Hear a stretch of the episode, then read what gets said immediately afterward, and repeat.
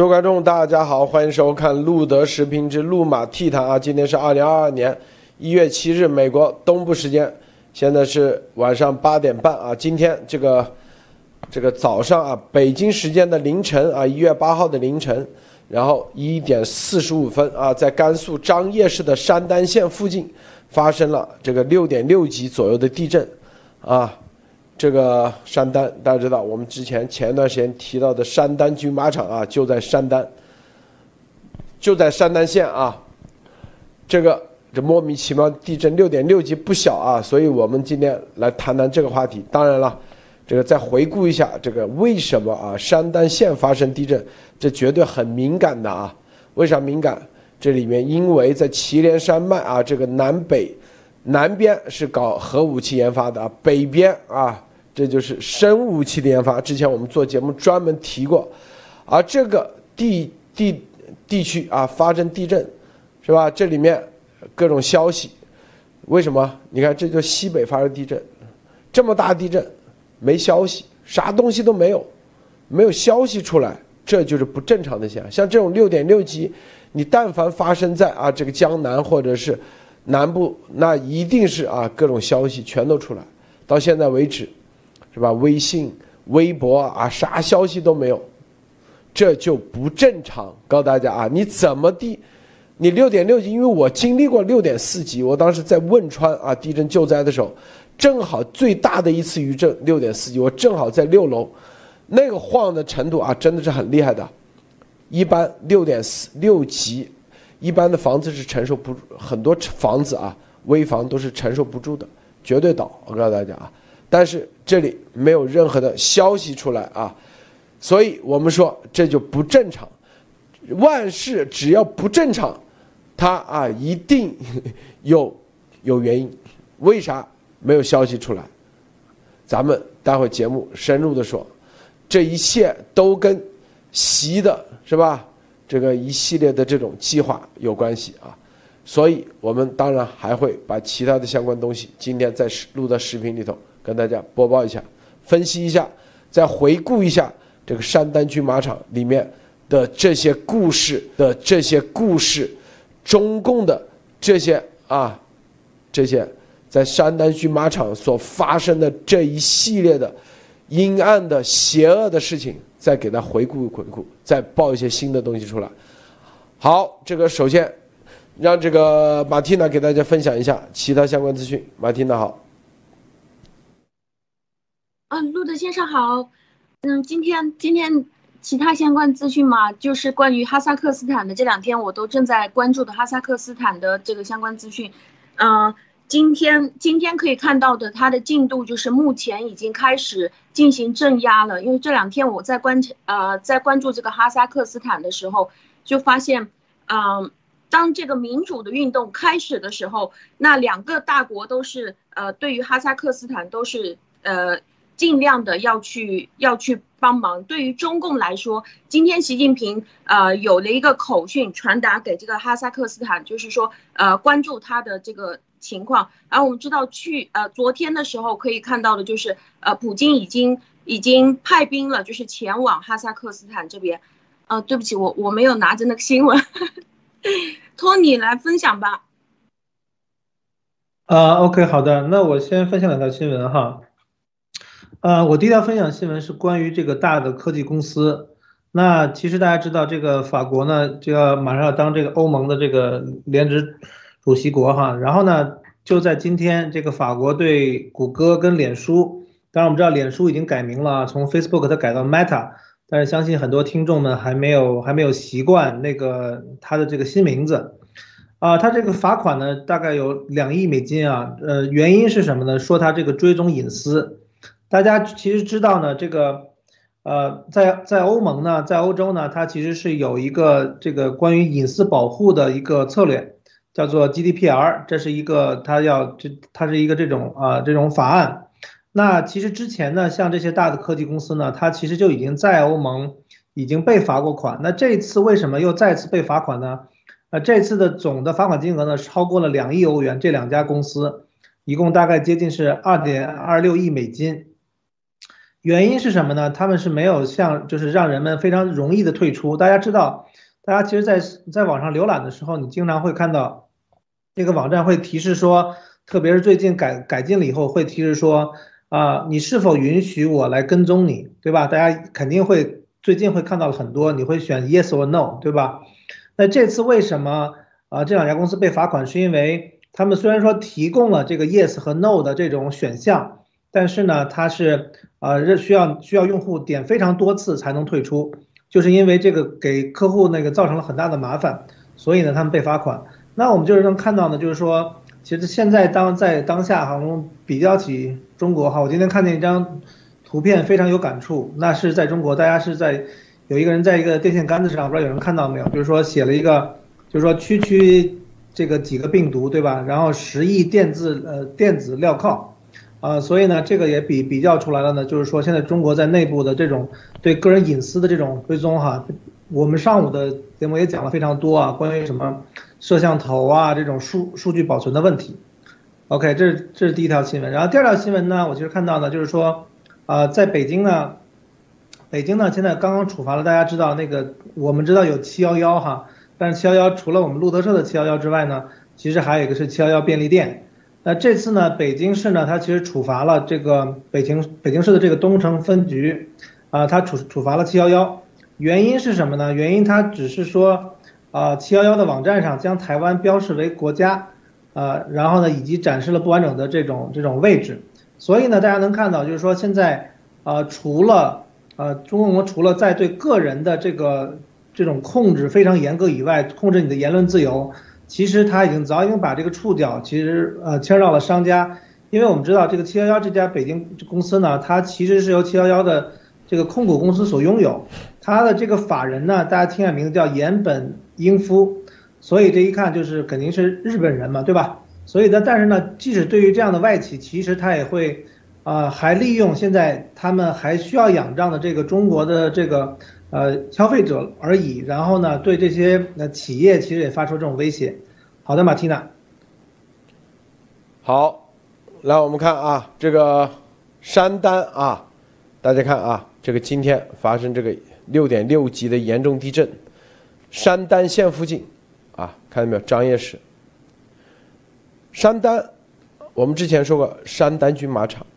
面积五千多平方公里啊，总共才十九万人啊，地产地广人稀，北边直接通到啊内蒙古的阿拉善右旗，南边就是青海那一块啊，我去过啊，之前我这个那一块区域具体山南没县没去过，但是那一块区，那都是戈壁，基本上没人啊，是不是？然后这里头大家看啊。这一个区域，在你看这青海湖啊，青海湖我是去过的啊。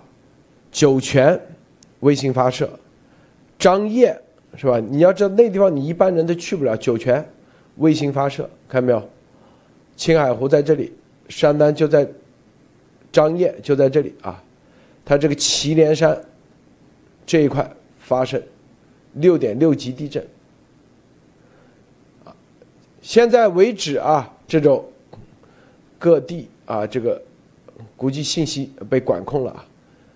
他他在啊，这个山丹军马场啊，就在山丹县这个下面。你看他，他这个地方，那山丹军马场很大，很大啊。这里呢，具体的所有的消息啊都没有传出来啊，所以极其不正常。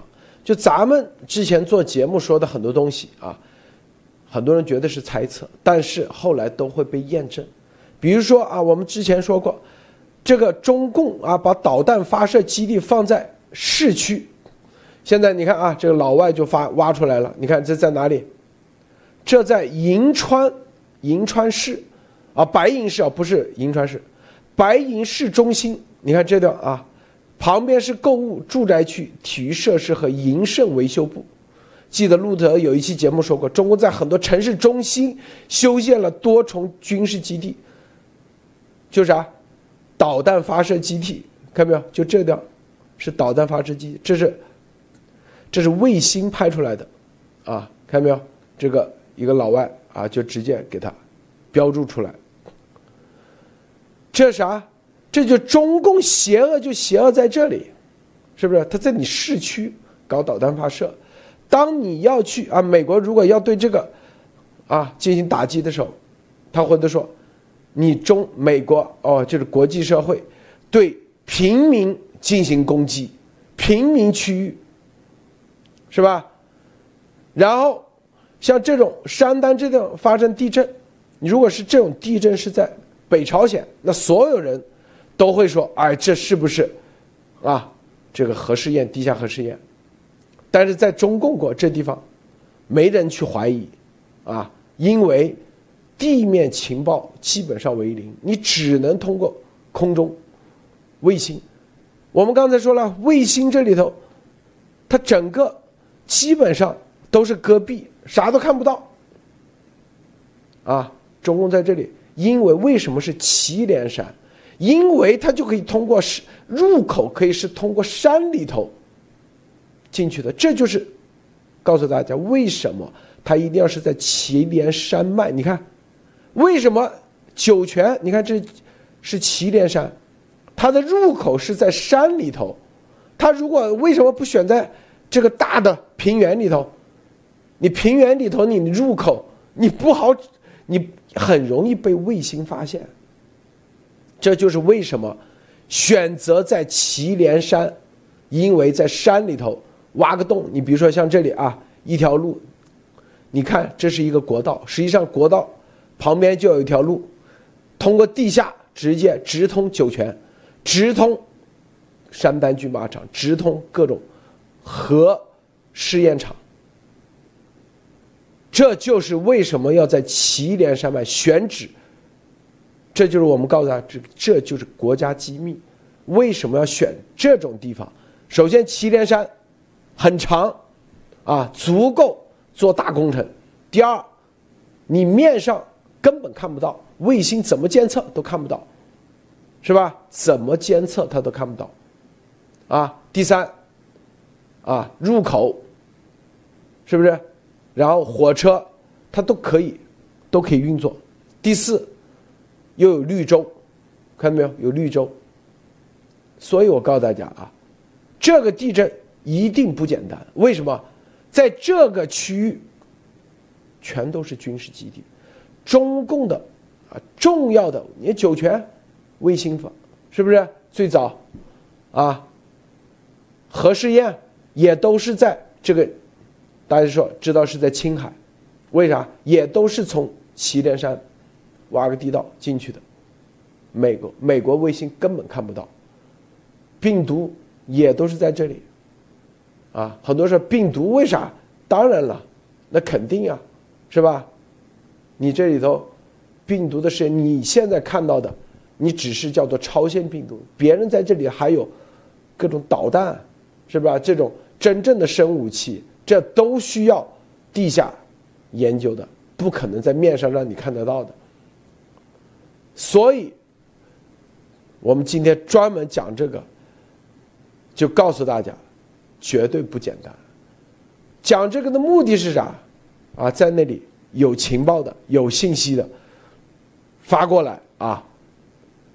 这个马蒂啊，这个托尼你怎么看？呃，这个大家往下看哈，大家路德这这个地图的话，就是刚刚才的那个地图，大家如果看的话。呃，现在看不到哈，就是说，其实在它的左下侧呢，就是青海湖，大家可以很很清晰的看到啊，就是那片湖嘛。其实就在青海湖的这个东北角，也就是这个在应该是它算是海西省哈。这个其实如果大家有机会去青海那边玩的时候，它就在西宁的再往西可能开车两个小时左右啊，那就是所谓的一就这个叫呃原子城哈。原来这个呃五六十年代的时候，很多的人都到这边哈。去研究这个原子弹，啊，所以大家其实看呢，如果是从这个，我们就从地理位置上分析的话，你其实直线距离从这个原子城或者说这附近的距离，其实，啊，当然它现在不一定在原来的原子城的这个旧址啊，我但是我只是说大家这个看一下，其实他们的直线距离其实就是，如果你是啊开车它可能是你要开四五个小时，大概是四百多公里，但实际上直线距离呢，从青海湖的东北角到这个山丹军马场啊，我量了一下，大概只有一百多公里啊，大概就一百多公里。大家知道，其实对于地震来说哈，这个一百多公里是非常非常近的一个这么距离啊，这个震中到这个这个外围，所以呢，这个山丹军马场呢，当然这次呢，呃，正好震的地方呢就跟山丹很近。所以呢，并且这个这个震级也挺高的，呃，那我觉得呢，就是说，那排除了自然自然的以外哈，虽然说历史上呢，呃，整个的祁连山脉这附近呢，确实也有一些地震的历史，但是呢，这个确实从路德社这个讲山的军马场，应该也只是讲了两个月之内啊，就是我觉得这个事情是非常的巧合，啊，就但是但是一般也没有这么巧的事情哈，啊，所以从从现在的来看呢，就是。呃，从这个祁连山这个角度来看，啊，并且大家知道，其实这些省份呢都是人口非常的少，所以它不像我们在西安能够看到说，哎，好像这个人拍了个这个，那个人拍了那个，我甚至还看到有有人在油管上还传了，就是关于西安的很多事情也没有人管啊，所以这个就是说，为什么他在做一些这个病毒的时候，或者说他这种真的是国家级的这种顶级机密的时候。他一定会选这种人烟比较稀稀少，比如说当年的第一个原，这个原子城是在这个青海的这个海西，也就是当时也，就这里，我当时去的时候，就这里，看没有？也有好，海西看没有？对，这就是祁连山的南边啊。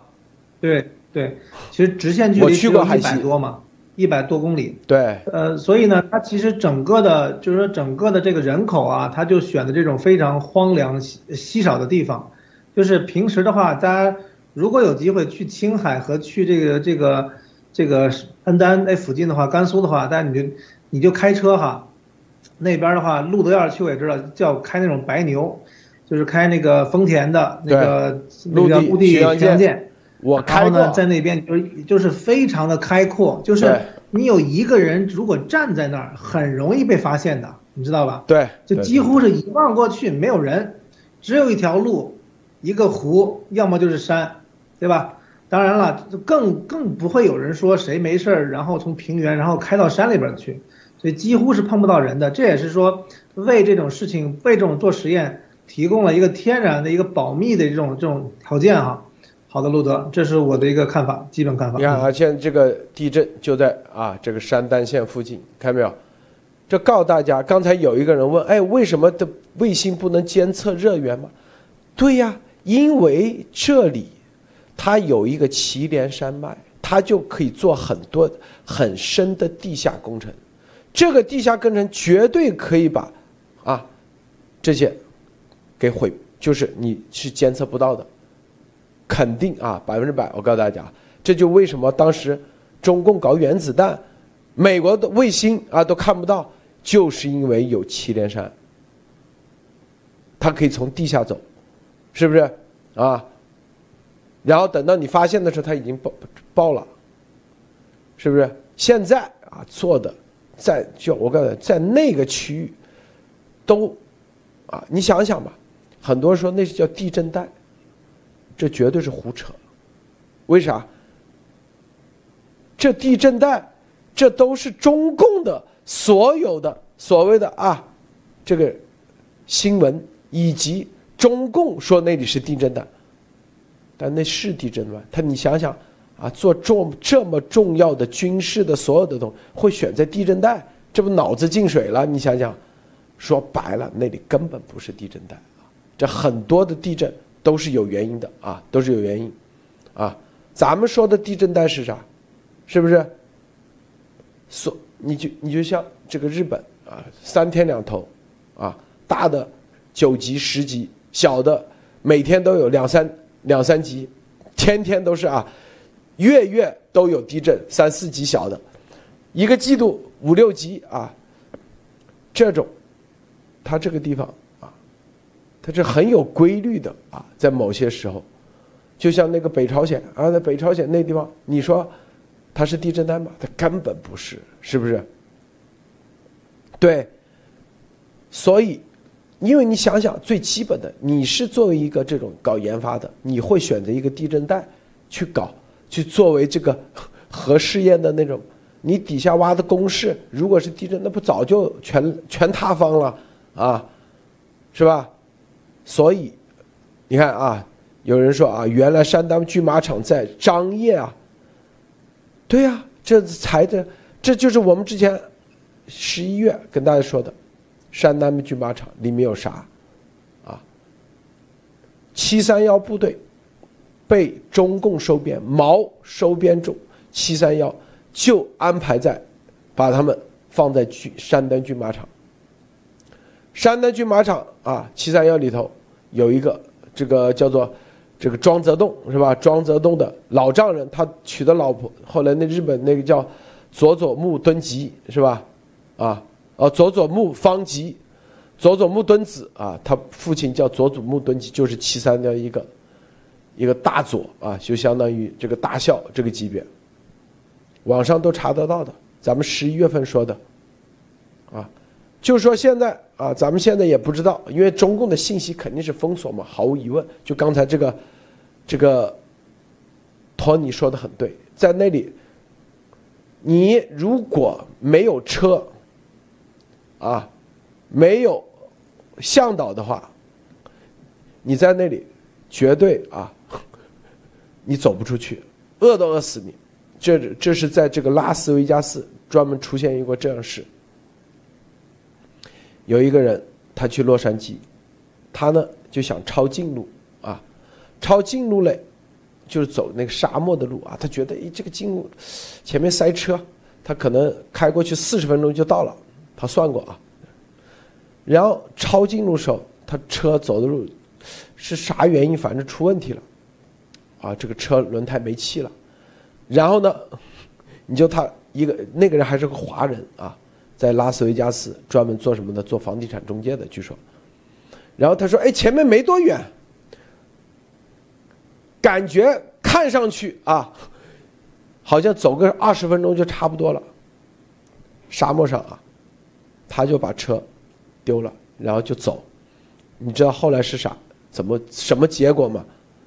后来别人发现他尸体了。”就在往前走，应该十几二分二十分钟的地方，他以为只要走二十分钟，实际上至少要走四五十分钟，因为在沙漠里，你看到很近，实际上很远。最后直接死在那里了，为啥？沙漠迅速的这个，就把他这个身体啊脱水，沙漠里头啊，迅速脱水，走了二十分钟，就已经干燥的。晕倒，最后直接脱水死了。后来发现的时候，就是一个都已经是尸体了。就是那个地方就跟拉萨，而且拉斯维加差不多，就是隔壁。因为拉斯维加斯我去过，那里我也去过。就啥意思？就那个地方，你如果啊，你因为他只只要主要的道路设关卡，你不开车，你想走路的话，我告诉你。一定走不到，你看着挺近，一定会脱水最后死。选的这地方，他都是有考虑的，所以任何人找找不到啊，找不到各种线索证据啊，这都是中共很邪恶。但是我们为什么今天专门说山丹军马场这里发生地震？为什么专门要做个这节目？有原因的啊，就是希望啊，有人能提供一些这种线索。这个马蒂娜，你怎么看？哇，听到这里，就是就说中共他们如果是，呃，我也觉得就是这。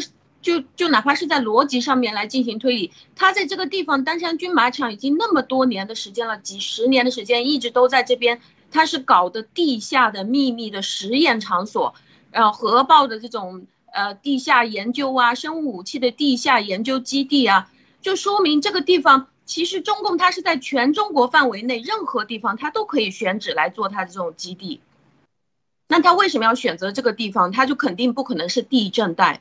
如果是地震带的话，他肯定就移到其他地方去了。他哪里都可以选嘛，整个中国的土地都是他的。那呃，也就是说，在这个地方肯定不可能是这种非常频繁的地震带。但是我也很想知道，呃，就是在之前我们今天上节目之前，我一直在查这个新闻，他都没有报关于这个震源深度是多少，因为在朝鲜大家都怀疑说，哦，这个到底是在搞核爆还是怎么回事？大家就会发现什么震源深度为零啊什么。但是我们在做节目之前的所有这些报道，他都没有写震源深度，他只是写个地震级数，呃，然后现在就是刚刚两位正在说话的时候，我查他就开始有写出来了，就是在张掖那个地方，他说现在震源深度是十公里。那刚才呃路德先生有说他在这个地下很深很深的地方去做去做这种呃地下工程，那这个地下工程到底有多深呢？他报这个十公里是真的吗？他？而且另外一个方面就是，他为什么要这个地方为什么要这样地震啊？他是故意地震，还是在这边内斗，然后就不小心地震呢？因为这个地震好像只会损失他们现在在的这种呃研究基地而已，对于老百姓啊什么的，好像没有什么太大的影响。那为什么这个地方会地震？呃，两位怎么觉得？是啊，这就是我们啊希望啊有人提供啊各方面的信息的。这里头，就是说啊，这里地震，这个六点六级一定不简单啊。就刚才马蒂娜说的对啊，因为地震带，如果你在这里做个酒泉发射中心的话，是吧？你如果引起连锁的地震反应，那最终它不会在这里投资这么大啊，做这种什么航天的这些事情。你去看看。这个酒泉还有那个叫啥？呃，在四川西昌，西昌有经常地震吗？没有吧？他不可能选个地震带啊，动不动经常啊，这正准备发射的时候，突然来个地震。你想想，垂直发射任何的火箭是要很精准的啊。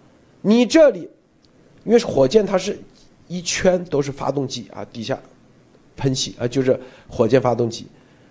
每一个都是要水平的，如果这个水平和那个不一样，它就会斜着走，你就如你就会出现，当时前苏联不就这样吗？啊，他们研发那个火箭是三十六个火箭发动机在底下，就是水平没法啊，这个火箭的这个保持统一控制不了，所以失败。美国呢是三个，就是几个，是六个还是几个大的火箭发动机，啊，它可以做得到。所以这就告诉大家，在这些地方啊，周边是如此重要的这种基地，啊，这个地震带啊，谁说是它是地震带？是不是？没人去验证，都是中共自己说是地震带就是地震带，因为。它有所谓的地理学家啊，你说美国有没有去验证？说是美国也没有验证。说白了，这真正的真实的地图到底咋样？美国都不知道，它只能是卫星大概测一下，真正的地地面的真不知道啊。对，张掖是喀斯特地貌，不可能是地震带，这个 Linda。然后刚才就说到。说到一点啊，这里头，因为啊，它有青海湖，看到没有啊？青海湖，这个青海湖，所以又有这个山，这是天然的啊，做各种实验的最好的一个基地。我们今天说这个主要目的就是告诉大家啊，通过这一系列举动啊，不简单啊，就不简单，习。啊，我们再看另外一个新闻啊，给大家看啊。这个坎贝尔啊说，习近平对外胁迫扩张，对内集权专制专断。这是白宫负责亚洲事务的最高官员说，习啊，对内破坏中共后毛时代建立的集体领导体系，不断集权、独断专行，对外扩张。所以，他这个很多。啊，都跟啥东西有关？啊，都跟就这个地震，是不是跟很多东西有关啊？这些东西都需要更多的情报啊信息来分析。这个，Tony，啊，是的，我觉得就是说，这个地震的话呢，其实大家知道，其实呢，全球各国呢，其实都有自己的一些观测跟监监测站啊，所以呢，基本上呢，就是说这个震感是肯定是有的，包括其实历史上啊，我觉得自从有或者自从西方建立起这个监测体系以后，啊，这那那个有了以后的那种记录，应该起码当时的震感都是有的，不管它是。因为核爆，还是说因为一些别的原因，还是因为自然的这个地理的地貌，是吧？这个我们知道，这种这种大陆的板块或者什么的这种碰撞，会会带来的一些这种问题。那我相信，就是说这种震感和它的震动本身是有的，只是说现在，呃，应该我据我了解的话，其实还是如果你想去验证一个地方到底是因为什么而引起的一个一个震动的话，应该还是需要更多的这种呃内内幕来去这种验证哈。然后我觉得坎贝尔说这个话，我觉得反而是非常的有意思，因为我觉得这个应该是，呃，印象中的话，应该是近期美国的这个，呃，现任政府里的官员第一次提习近平的名字啊，你连拜登的话只是说友好的打电话，所以呢，我觉得这个反而是一个非常有趣的一个这个开始啊，路德，嗯。好，我们再看啊，这个接下来我们看另外一个啊，那个。我们刚才说这个的目的是是啥啊？就是有信息的啊，可以提供一下啊，我们了解一下。我们接下来说什么呢？大家看啊，这个一位中国科学家承认在美国窃取商业机密，这是呢？这啥呢？这是孟山都啊，孟山都我们之前做节目提过很多次，这是美国的啊，专门种子种子公司啊，全球三大种子公司之一。它总部在，总部就在密苏里州。这个四十四岁的成像科学家向海涛，已承认在美从事有利于中国政府的工业间谍活动。啊，美国司法部指控他窃取了孟山都开发的作物改良软件。这个向海涛啊，为什么替中国政府？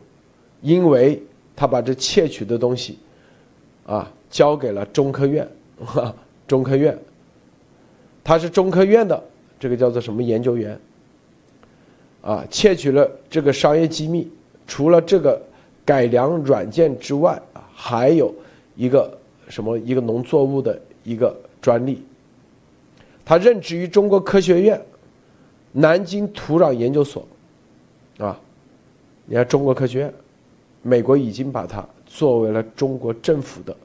中国政府的，啊不属于民间，属于中国政府，啊，因为它定义就是有利于中国政府的关于间谍活动，所以对于中国科学院的很多事情，通过这个司法案件，你就知道，他这个向海涛窃取的这两个东西，并没有把它作为一个民事案件，啊，最高面临十五年监禁和五百万。美元的罚款。你看，当时他正准备携带孟山都的专利预测算法副本飞往中国。啊，当时夏海涛被允许飞往中国，他在返回美国时被逮捕。他在美国机场被联邦安全联邦官员拦下。啊，你看他。这个啊，这个算法的副本被遭到公开起诉。中国政府当即称，华盛顿是有意渲染一普通的孤立事件。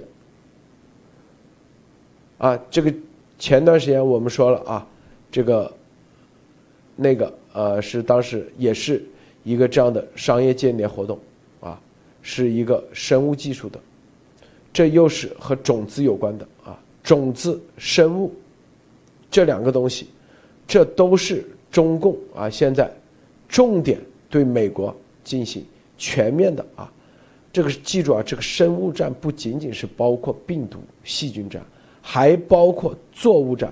我们前段时间为什么专门提了啊这个农作物作物，中共也是在这里头，美国已经全面的啊。重视，就是你只你这方面的人，啊，在这些孟山都啊等等这些私企，以后都不属于民事案子了，都属于啥？直接美国政府上的行使，叫做工业间谍活动，是吧？这就是，这就是啥？我们为什么让大家挖很多东西？这些都是线索，而这些线索只要挖上以后，啊，像杜兰英，他为什么不敢回国，不敢回中国？他只要一离开，随便一个事情他都可以被控告，叫做工业间谍。这就是我们为什么让大家挖，在美国的这些，只要跟中科院啊、军事医学科学院有任何的联系，他都会被啊最终起诉成工业间谍活动、间谍活动。为啥？因为现在是司法部直接国家行国家的行为行动，需要的就是线线索。全面的这种清理啊，清理都在进行中。一个这两个是这两个方向，一个是叫种子，啊，这叫做美国的粮食安全；第二个，生物技术，这都是我们这两年一直在提的事情，啊，所以咱们提的最终都会成为美国的一个啊重点看重的方向、打击方向，这都是有原因的啊。这个马蒂娜，你怎么看？嗯，我也正在看这条新闻。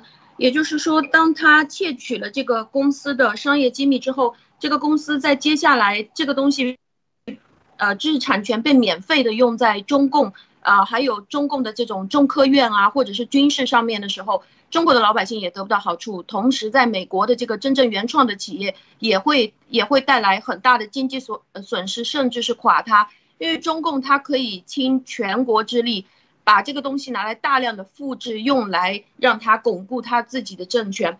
那呃，我之前我也记得，我曾经挖过一个料，就是关于中共呃，他的他的科研人员，他的科学家把这个种子呃和冠状病毒拿来拿来结合在一起。呃，然后当时我还在群里有问过呃胡博士，我就说这个到底是怎么回事？为什么他们要把水稻或者是呃？这个粮食啊，就是不同的这些粮食作物拿来和这个冠状病毒一起，呃，一起结合，然后他也出了出了很多各种各样的论文，呃，所以在这个粮食安全还有关于这些工业间谍的方面，我我期待大家，我期待可以看到更多的，因为我对这个方面不是很了解。谢谢。呃，我可以说两句，就是说。我看到呢，这个这个人呢，这个向某呢，向海涛呢，他是在这个孟山都的的一家子公司，这家子公司其实也很有意思啊，叫呃中文翻过来叫气候公司，就叫那个 Climate Corporation。呃，大家知道啊，就是说这个他偷的这个专利呢是干什么用的呢？就是说他实际上就是说看起来呢，就是呃一个天气，根据天气呢，你就知道给这个作物施的这个肥料的这个剂量，然后呢，你可以帮助这个。农农民呢就可以就是半自动的就可以做这个事情，那这样的话，其实你整个的效率就会非常高嘛。所以如果只是从这个案子上来看的话呢，我觉得就是说他其实是呃希望把这个技术给给给偷走啊。但是我觉得就是说我之前看过一些呢，其实就是说啊，路德刚才讲讲了一个点哈，我可以稍微那个讲讲的多一点，就是啊，其实作物大家知道，其实你如果种过花、种过草、种过这个黄瓜的话。其实他们也会有他们的一些病的，就好像这个新冠病毒一样，COVID-19 一样，它只是说针对于这个人类或者这种灵长类，对吧？它开发了一个这个病毒，但是实际上，如果你对于种子的很多的细节、很多的基因有研究的话，那你其实完全可以开发出来，针对于这个作物，比如说对于人类的这个主主粮，对吧？这个小麦还是这种这种这种稻子。其实都会有它的，我记得好像以前有什么叫什么锈化病、枯化病的。其实像这样的一些问题的话，我觉得结合前一阵那个新闻哈，就是啊，应该是中共囤积了全世界应该百分之五十以上的这种粮食。我是觉得呃，希望不要有这种大的问题，但是现在看起来啊，这这种方向也也是非常的有可能的。嗯，陆哥，是啊，这个孟山都啊，孟山都这个事情。啊，这就是啊一个信号啊，一个重要的信号。大家看到，未来就是咱们很多人挖的啊当然了，不是你挖的就会一定啊，什么听风就是雨，美国就开始那个，都会成为这个线索，啊，这其实对咱们华人来说是有好处的，就是清理这些中共的这些间谍，让这些所谓的弯道超车那种啊，啊，这个弯道超车的这些啊，走捷径的这些，真正的啊，绳之以法，这对任何在美国的华人都是有好处的。你只要是正儿八经，啊，做事的不是像他们这种，一定会有好的一个结局，是吧？这就是我们今天啊，关于这一点啊，跟大家再说一下。好，这个习近平啊，习近平之口信，今天早上本来要说的，很多人说啊，因为今天早上说的那个时间不够，所以没有说啊。很多人期待一下，咱们怎么看这个事情？就是哈萨克斯坦现在这个动荡啊，这个哈萨克斯坦呃游行的与安全部队进行了各种冲突，并且总统扎卡耶夫直接下令啊，可以对这个所有的游行的这些人士啊进行开枪，现在已造成数十人死丧生，两千人被捕。并且俄罗斯已经派了所谓的维和部队啊进驻，并且说中共也会派。习近平在这个口子上啊说致口信啊，致口信就是死无对证啊，说坚决反对任何势力破坏哈萨克斯坦稳定，威胁哈萨克斯坦安全，坚决反对外部势力蓄意在哈萨克斯坦制造动荡、策动颜色革命。啊，这个是路透社爆出来的，说是口信。当然了，他肯定可以否认啊。回头别人问外交部啊，是不是有这个口信？说没有，这就是玩的一招，是不是？啊既想支持他们，但是又怕啊，这个被别人抓住口舌。万一哈萨克斯坦就被翻盘了啊，被老百姓就推翻了怎么办？所以他就用口信的方式。但是呢，又对媒体给他爆出来，最终说媒体造谣，啊，根本就没有啊！你看消息没有提及习近平口信是何种方式，这就是他们做事心虚啊！但是布林肯今天明确站出来，美国方面说正在密切关注哈萨克斯坦的局势，一旦发现任何的啊。造成重大的人权以及啊这种危机的话，美国啊将会将不会啊将不会啊是就是不管，一定会管。俄罗斯现在派出所谓的维和部队，打着维和的名义，是吧？如果乱来的话啊，因为一定会啊乱来，无预警开火。就是所谓的无预警开火，他们把这些所有的、所有的这些民众说成是恐怖分子。这恐怖分子不是你说就说的啊，所以习你的这个心理啊，就是这种心理啊，用口信的方式来忽悠哈萨克斯坦、忽悠俄罗斯，实际上是吧？又怕。但是呢，说是西方制造的策动的颜色革命，说是外部势力蓄意，那不就是暗指美国吗？是吧？所以在哈萨克斯坦这里，接下来啊，现在现在的情况是什么呢？一个重要的就是哈萨克斯坦军方啊，军人都已经站出跟人民站在一起，俄罗斯派了两千五百人维和部队，能不能？肯定是特种兵啊，能不能搞定？现在还是未知数。因为啊，这里头这个俄罗这个哈萨克斯坦军方现在站出来的话，啊，有没有啊别的啊别的方面的加入我相信肯定有啊。这一定是不是一个简单的啊？一定是一个非常规战争，一定是某某些国家啊的。正儿八经的啊，颠覆当地的独裁政府的一次一次啊非常规战争。这个马蒂娜你怎么看？是的，我我觉得这一次哈萨克斯坦的这一次呃这次行动应该是对于西方来说，呃同同时对于俄罗斯和中共来说都是一件非常大的事情，就是极大的一个事情。对于中共来说，其实哈萨克斯坦它是作为这个中亚的大国，是中共通往这个西亚跟着东欧的最重要的这个通道。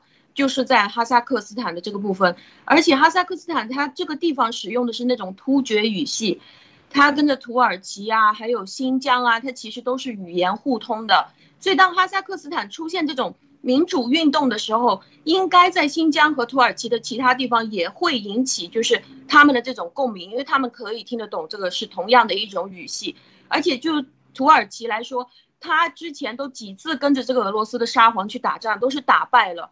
所以他也失去了中亚的一些领土。如果是这一次哈萨克斯坦能够能够赢的话，或者是能够得到西方呃广大的这呃国家的这些支持的话，应该对土耳其来说也是可以接下来行动的一件大事。然后刚刚我们不是讲到关于那个丹山那边的那那个火箭啊卫星发射基地吗？就是哈萨克斯坦，我看一下哈萨克斯坦这边，俄罗斯的航天发射基地就是在哈萨克斯坦这边，俄罗斯这个重要的航天研究中心啊，还有它的飞船、卫星都是在哈萨克斯坦这边去发射的。所以如果他失去了这个原来他可以管控得住的他的这个重要的盟友哈萨克斯坦的话，俄罗斯就是相当于是就像现在我我们这边的这个卫星发射基地突然间大地震一样的，就好像是断臂的这种感觉。呃，然后另外呢，就是看它的地理位置的时候，就可以看到它是夹在这个俄罗斯、阿富汗还有呃中国的新疆的中间，就是它的这个哈萨克斯坦的位置是在这里。如果当它这边开始去觉醒，而且它跟着蒙古的位置也是非常近的，如果这个地方可以觉醒起来的话，是真正可以帮助到现在的整个民主的阵营。要知道，拜登总统他是在一个一个月。不到之前，他开始发起这个全球的民主这种民主峰会，但现在一个月不到，哈萨克斯坦这边就是中亚的铁板一块，就开始这样被跳起来的感觉。所以我觉得这件事情里面，俄罗俄罗斯和中共都是特别的着急，但他们两个又好像没有什么其他的办法。呃，中共可能就路断了，然后俄罗斯对于他来说这个是非常重要，而且在阿富汗的这一块儿。也可以看得到，之前一九七九年的时候，俄罗斯要出兵跑去阿富汗这边的时候，都需要通过哈萨克斯坦，这个在地理位置上也是非常重要的，对于阿富汗的这个事情。所以，呃，我觉得这次是非非常有趣，可以继续往下看。谢谢陆子先生。啊，你看这个，美国与全世界会紧盯任何任何侵害人权事情啊。也会密切关注任何可能导致哈萨克斯坦被接管的行为啊！这俄罗斯啊说派了说空降师都过去了，这个啊说因为因为啊俄罗斯和哈萨克斯坦签订了一个六国组成的军事集团，成员国皆由前苏联加盟共和国，包括亚美尼亚、俄罗斯、白俄罗斯、哈萨克、吉尔吉斯和塔吉克斯坦六国组成的。但这种军事啊集团啊，现在其实接下来这个发展，到底这个美国一定会在阿富汗的事情上啊，这个有所啥，有所有所回击啊。这啥？就在阿富汗的事情上，美国让全世界看到了美国的，就处理这种事情，坚决不干涉他国内政 啊。这看的看明白没有？现在俄罗斯，你居然，啊，派军队进来，这啥？这就是违反了规则的，是吧？啊，明目张胆。虽然你是叫军事集团，但是你这个军事集团是应对外来入侵啊，但你现在没有啥外来入侵，是不是？那你当时美国如果在塔利班事情上。如果要插手的话，那塔利班还会有后面的这些事吗？分分钟。所以俄罗斯派兵在这里违反违反规则啊，是绝对的啊，这是违反规则。这个事情上啊，是吧？虽然总统啊授权，他只能授权自己的，就是你授权军事集团别的国家进驻，这是违反规则的啊，违反规则，这种违反规则啊，大家知道，未来这就是为国际上啊解决哈萨克斯坦的这个事情，应就会有相应的啊有相应的抓手。就你俄罗斯可以进，俄罗斯谁让他进去的？是叫做总统托卡耶夫。好，那行，那哈萨克斯坦，他立马是吧？如果总统托卡耶夫不在了怎么办？是不是？大家看啊，在阿富汗当时，在八几年的时候，就是苏联入侵阿富汗的事情，那当时。阿富汗那个什么总统死，过两天就死，过一两个月就死，经常换，为啥？这都是在这个时候，像这种总统，你今天刚发号施令，明天可能就结束了结束完以后，换一个人上来，直接是吧？他可以把之前的推翻，啊，这里头。所以变数很多啊！接下来，你既然可以让俄罗斯来，那也可以让国际维和部队啊，联合国维和部队，反正这个现有的哈萨克斯坦，因为它国土面积太大了，总共才一千七百万人，周围的啊这个对啊这个很容易啊操作很多事情，俄罗斯就算派两千多人。解决不了问题啊，基本上解决不了问题，是吧？这都对老百姓来说，这两千多人算啥？两千多人，那最多也就是一个啊特种兵。但是现在啊，在哈萨克斯坦本国里面的，咱不知道有没有特种兵啊，说不定都有啊。所以，哈萨克斯坦现在的这个局势往下发展啊。我们可以看到，这就是转守为攻转守为攻的一些策略。慢慢大家可以看到啊，转守为攻，既对着俄罗斯，又对着中共去的。哈萨克斯坦如果啊，俄罗斯和中共失去这个桥头堡的话啊，这个那既可以相当于啊新疆，你你基本上美国就可以开干了啊。接下来啊，一个北北边的内蒙古。啊，蒙古啊，外蒙古，那俄罗斯这块，那就跟一个巨一个筹码在这谈。那俄罗斯，俄罗斯现有的在军事上，基本上跟美国是啊没法没法抗衡，美国都不需要出兵，直接啊太空就可以解决问题，是吧？解决很多问题，互联网是不是？然后一系列的啊。都可以暗中做很多事情，这些我相信，我相信啊，哈萨克斯坦未来的局势一定会朝着好的方向发展啊，好的方向发展。这个托尼你怎么看？我看到这个新闻的时候呢，我觉得其实有几有几点哈，他这个哈萨克斯坦的总统呢托卡耶夫。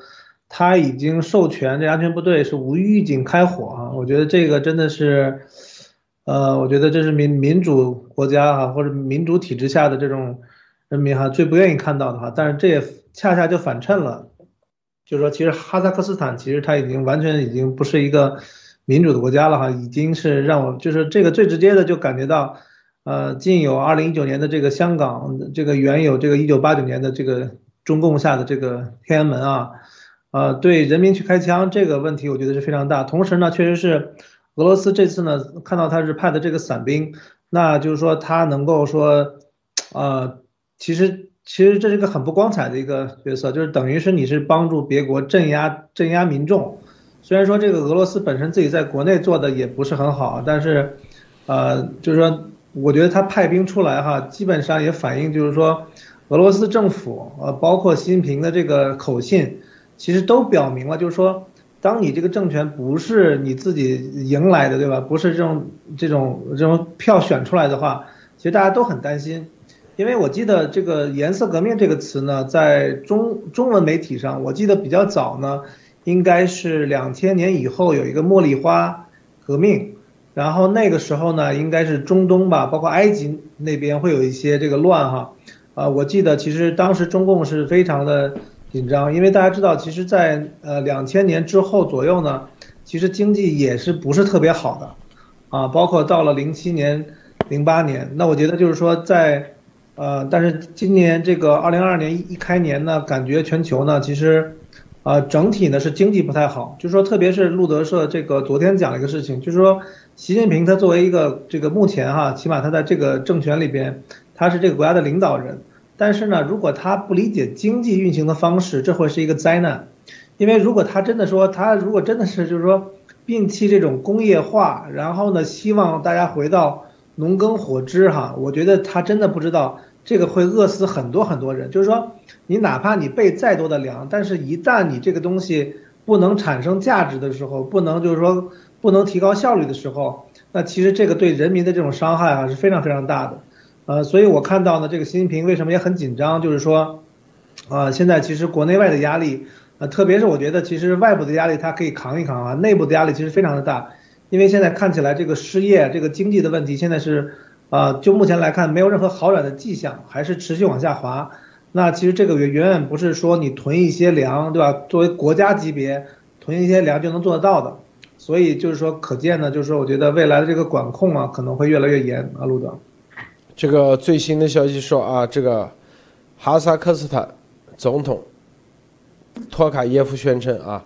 说哈萨克斯坦基本恢复秩序，同时感谢中俄等国的大力支持啊！这个现在不知道情况怎么样啊，反正持续持续关注中。但这里头未来啊，应应该啊，就跟啊这个当年我就依稀看到了当年南联盟南联盟，当时米洛舍维奇啊也是一样，是吧？先镇压，镇压完以后。杀了四千多人啊，种族灭绝。杀完以后啊，在科索沃嘛，哎，他觉得没事啊，搞定了。但是被人挖出来，啊，在科索沃的民众把这个报到北约啊，报到美国，挖出来，就让米洛舍维奇多少天之内啊，必须得，否则啊，北约就要对他轰炸，立马接受，因为让米洛舍维奇主动。立马接受审判，是吧？他不，是吧？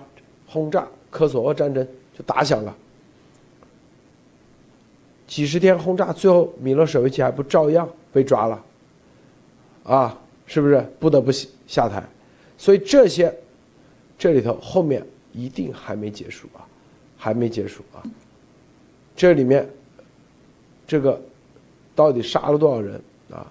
往哪个方面风头去走？这个事情，美国国际社会如果啊任由啊这个俄罗斯啊以及中共国在这种方式直接啊出兵杀民众的话，那未来啊基本上这个美国的国际秩序也就乱套了啊也就乱套了。马蒂娜，你怎么看？嗯，是的，我觉得这一次应该西方社会不会放过这么好的机会。呃，而且我也非常能够理解这一次，呃，中共和俄罗斯会这么板命的想办法，因为他本来现在这种动作根本就是正儿八经的干涉他国内政嘛，别人国家里面有暴动，他跑去派兵过去干什么呢？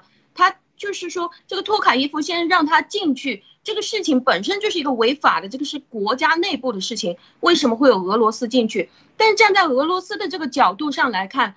他现在想要搞的这个乌克兰一直都搞不定。乌克兰这边是俄罗斯的原子能研究中心，然后又有这个哈萨克斯坦是他的这个卫星发射啊、航天发射的这这方面的研究中心。如果这两块他全部都失守的话，这个是他最好的、最铁的兄弟了。他还有一个就是白俄罗斯也完了，都被这个大量的制裁了。所以现在俄罗斯他还剩下什么东西？只能靠他自己的能源，还有他的军工产业去活着了。那他。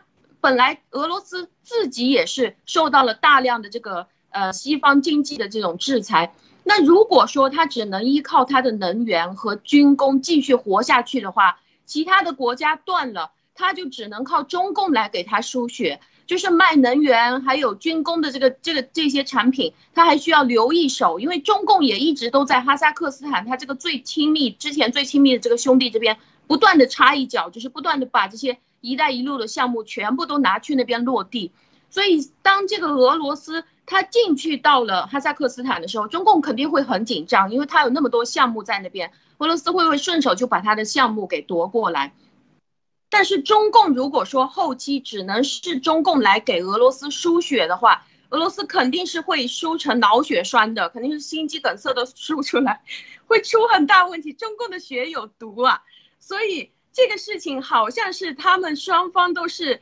呃，实在没有选择，就只能是这样去板命。因为如果哈萨克斯坦真正变成民主的话，北约完成完全是可以把这个哈萨克斯坦跟着蒙古连在一起，那么内蒙古的这个事情就有救了。另外的一方面，新疆这些事情也有救了，而且之前有损失的这个阿富汗的这个这个事情，现在可以看说，如果这个哈萨克斯坦变成民主阵营的话，阿富汗的这个损失其实也是可以抵消的。所以我觉得这个事情是真正现在有很多的可能性，但是只要它变成民主阵营的话，呃，现在被捏死脖子的就是俄罗斯跟中共。谢陆先生。是的，反正啊，大家看，二零二零二二年啊，这个各地地缘政治，这里都出现啊不不大不小的啊，感觉到处都是点火啊，各方面，乌克兰、哈萨克斯坦。是吧？这个蒙古啊，北朝鲜、印度啊，这都是热点区域，越来越多啊。每一个热点区域，最终都会成为，都和中共有关系。你发现没有？这是这个特点啊。台湾啊，不用说了，这南海那也不用说了，都跟中共有关系。反正啊，任何一个一次。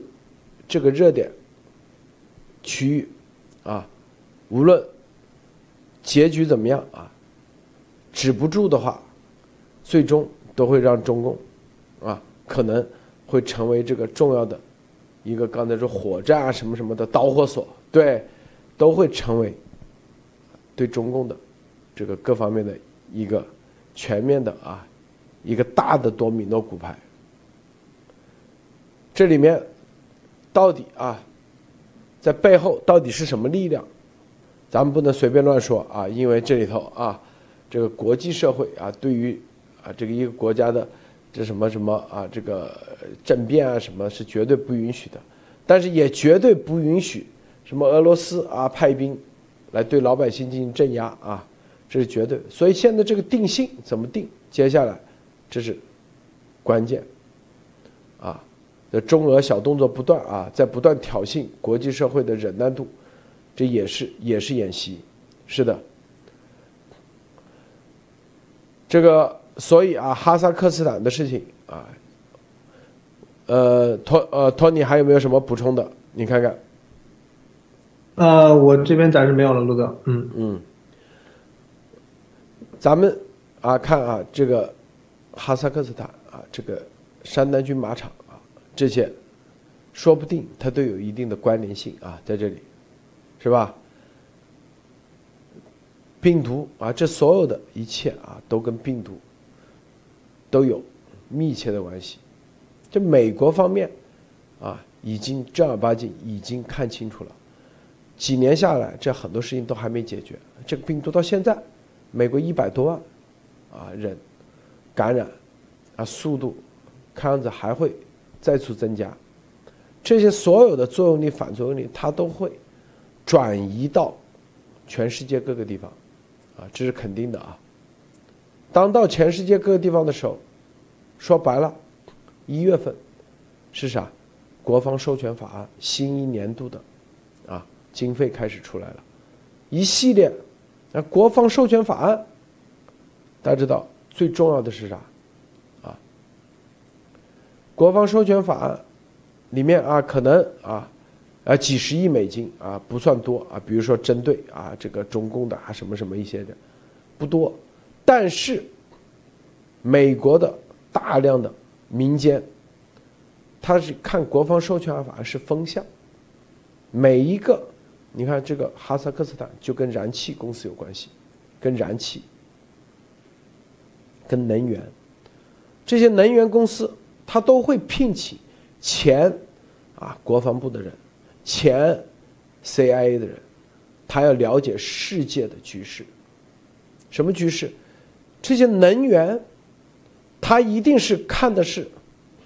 他绝对不是看明年怎么样，任何的能源项目，他都是看未来至少二十年以后会怎么样。他在一个地方的投入，因为当然任何的一个能源的开采，都得要花多少年，从勘探到开采到轨呃这个管道的建设，一般至少五到十年。当年西，大家去查沙特。美国的标准石油公司，啊，在沙特，啊，一九五几年的时候，是吧，在那里勘测加开采，花了八年时间，把这个油给采出来了。那这个八年如果没出来，那就是啊，你就打水漂了。八年时间是要建立啥东西？大家看明白没有？他才会投入八年。第一，政治稳定，是不是？如果沙特啊经常动乱，政治稳定怎么保障？美国保障，是吧？第二，是不是你得地下你得勘测的准确？第三，他把油是油管拉到码头，输到码头，油管。他得投多少钱？是不是？第四，码头这一块，再到美国，再到全世界，你的航路你得保障。任何一个能源项目，你就看它的风向，你就知道，任何一个能源项目，他们现在的风向是什么？能源公司，我告诉大家，你去看啊，之前那个纸牌屋啊。那个总统支持他的就是一个能源公司的，我这那个能源公司的老总，几百亿美元的身啊市值，为啥支持总统？为啥后来又支持这个副总统叫 Frank 那个？就是说啊，跟中国的贸易什么什么什么会影响它的能源的成本，影响这个成本的话，啊，如果贸易战啊怎么怎么，然后他就。游说想让游说总统，啊，结束跟中国之间的什么什么这贸易，贸易战，这都是有关系的。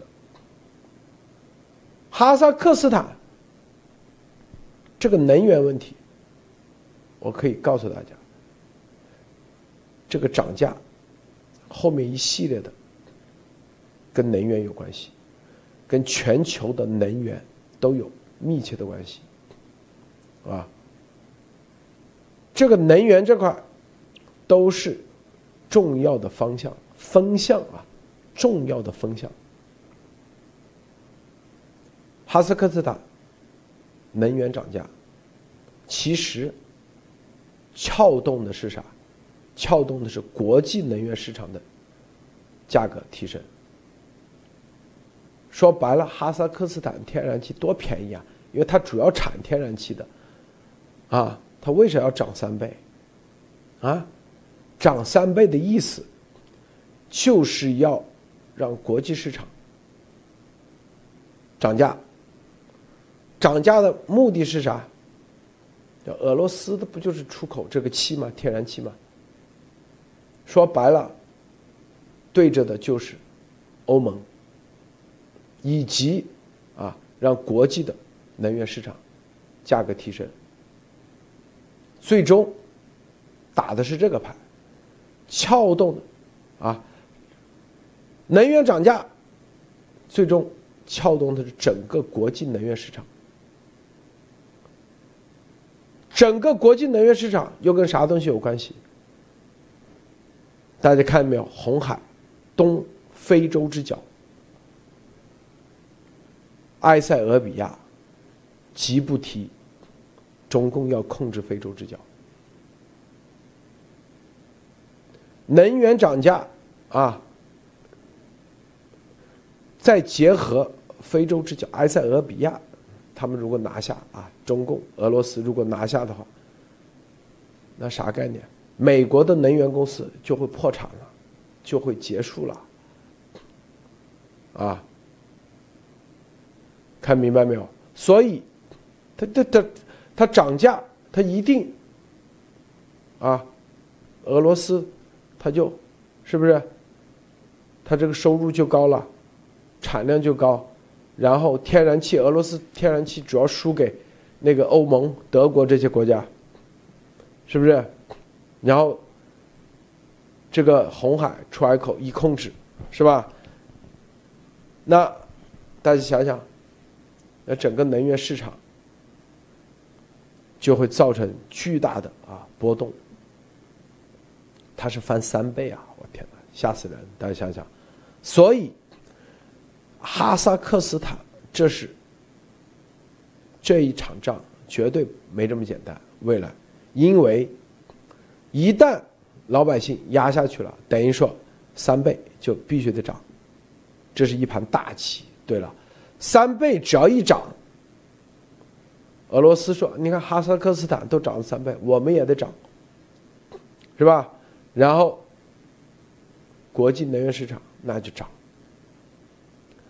涨了以后，啊，对于美国来说，啊，美国又。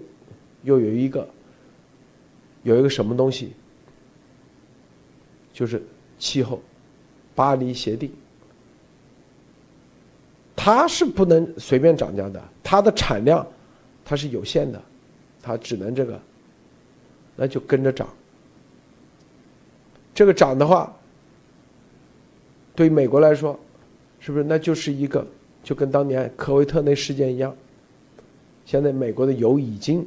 啊，涨得很贵了，然后啊，这哈萨克斯坦都涨了三倍。哈萨克斯坦油跟水一样啊，就跟那个很便宜。我跟你说啊，就会狂飙，是不是？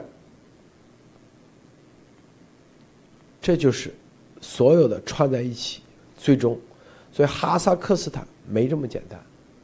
这里头，控制哈萨克斯坦的这些油的油。绝对不是美国，那绝对是俄罗斯和中共国的资本在里面。他们挑起的就是石油战争啊，石油这块，天然气这块，主要是天然气啊，影响全世界的啊，这就是为啥我们今天刚跟一个美国最大的天然气的那个就说到了这一点，啊，美国的天然气，因为美国用天然气很多，中国很少用天然气啊。中国都是液化气、液化石油气，美国是天然气，多得很。这个，这这就是超限战啊！所以很多人不知道是哈萨克斯坦，他打来打去，原来又对准的，实际上啊，对准的又是美国。美国能不知道吗？托尼，分享一下。是的，这个通货膨胀的话，大家其实嗯稍微有有一些了解的话，就是说基本上都是从能源涨价开始的。因为简单说说一下原理哈，就是说因为你能源涨价以后呢，你整个的运输你就会涨价，对吧？因为你的这个不管是航运、货运啊这些，就是说它会直接导致所有的东西都涨价，因为你所有东西都要运，对吧？你不会说是从工厂你直接就到你家了，对吧？中间这段路它是需要去花钱的。同时呢，其实。呃，大家你如果看到的话，其实新冠疫情包括这个病毒哈，这个病毒导致了一个很大的问题是什么呢？就是说各个企业的用工荒，就是说我们先不谈，就是说是否各个政府对个人或者家庭有这种经济上的补贴哈，就是说，但是一个实际上的结果呢，就是呃，大家去看，就是你主要的工厂啊，其实中国也类似，就说你其实主要的工厂，全世界其实你现在招人，包括你的开工率，其实都是在下降的。所以大家看到一个问题，大大家现在其实你做一个简单的算术题就可以了。你现在的成本，对吧？你你的这个能源涨价涨得非常厉害。我们看到那个期货市场哈，现在这个之前是煤，大家应该有印象哈，就中国之前那个动力煤涨涨了大概得有四五倍的价格啊，就那么两三个月。然后呢，便是现货价格，那期货可能还没有那么多啊。就是说，然后呢，这个天然气又开始涨，天然气涨价的话，就所以说整体来看，这个汽油包括这些这些能源涨价了，对吧？同时呢，你你的供应又减少了，那你想一想，你到了这个最终的消费者的这个手里的时候，这个价格肯定会又涨得比一般的还要高。所以大家现在看到，我我相信哈，这个路德社的这个听众应该是全球范围都有啊。其实大家都会感感受到这个通胀对每一个人的经济都有了影响。那其实这种影响呢，就会带来你其实你这个社会里边最小的这个单元跟单位。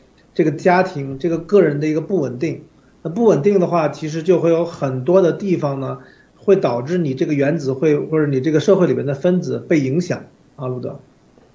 是的啊，这个俄罗斯啊，在用哈萨克斯坦啊联手啊，影响震动整个能源价格，美国一定不会放的啊，这里国际社会不会放的啊，国际社会，所以，那接下来这个。如果很多，据我所知啊，这个美国的能源企业啊，已经去年就已经全面游说啊，这个美国相关的方面要灭灭中共啊？为啥呢？因为啊，这个中共现在到处用国家的资本，到处啊，在航道上、油田上，以及啊低价竞争。让美国的能源企业现在危机重重，危机重重。他那种打法，他现在啊，这个速度很快啊，他那种收购啊、乱来啊这些东西啊，未来让大家可以看到很多很多很多那个啊，因为咱们接触的都是这些啊。这个马蒂娜最后分享一下。嗯，好的。就刚刚听到路德先生和托尼谈到关于这个能源，呃，在这里我就突然之间意识到说，呃，就是路德先生说，呃，所有的能源它需要的都是当地政治非常稳定，然后它的地下储量要是丰富的，它的运输呃管道啊，或者是它的这种码头啊，需要是非常通畅的，所以这个也就是当西方的民主国家它需要去投资。呃，一个关于能源的东西的时候，它一定要首先可以跟着这个地方去保持这个地方的政治稳定。那相反的另外一面就可以看得出来，中共也是那么多年的时间，尤其是习上来了之后，一直都在搞关于能源和基础建设啊这些通道的问题。那他需要做的事情就是，他所经的地方，他所修建这些“一带一路”的这些通道和能源的呃管道的这些地方。他都需要去颠覆掉当地的合法政权，他才能够在这个能源的角力里面可以跟着西方进行抗衡。所以可以看得到，在这个重要的呃哈哈萨克斯坦这个重要的运输通道上面，他们正在进行这种不断的角力。而俄罗斯，我相信他一定不，我我相信他很有可能不是跟着中共可以两个人商量好了说我们一起去搞这个能源的事情，而是俄罗斯在这个事情当中。他能，他唯一可以养肥自己的东西就是关于这个能源。如果说哈萨克斯坦这边作为他的小兄弟、独裁小兄弟的这这种类型，可以帮他把能源涨价涨起来的话，那么在这个最主要的这个呃运输通道上面，它也可以跟着涨价。那接下来就养肥了俄罗斯。所以美国呃，它也需要用到很多的石油和天然气，在这个涨价的过程当中，我就可以看得到。中共和罗俄罗斯之间的这种一唱一和，中共它一方面现在所释放的这种生物武器病毒，其实就是一种经济病毒，让你的经济停滞。那另外一方面，俄罗斯的这种能源涨价，又让你的各个东西陷入一种通货膨胀。一方面你没有时间，或者是你没有办法去创造更多的财富，大家都被 lock down 在家里面，或者是各样各式各样的产业都在倒闭，这个过程当中。俄罗斯还在不断的提高所有东西的价格，这个就这样的一个事情，我相信对于任何的一个民主国家来说都是一个非常大的问题。所以，无论是我们谈了多少天，呃，来来去去这个问题的解决方案永远都是汇聚到一个点，就是灭共。所以，这个灭共呃，而灭共，当我们聚焦如何去灭共的时候，现在也可以看得到，全世界只有两种人，一种人就是习包子，另外一种人就是习包子的敌人。所以，谢谢罗德先生。好，谢谢马蒂娜啊，谢谢托尼先生，谢谢诸位观众观看，别忘了点赞分享。今天节目就到此结束，再见。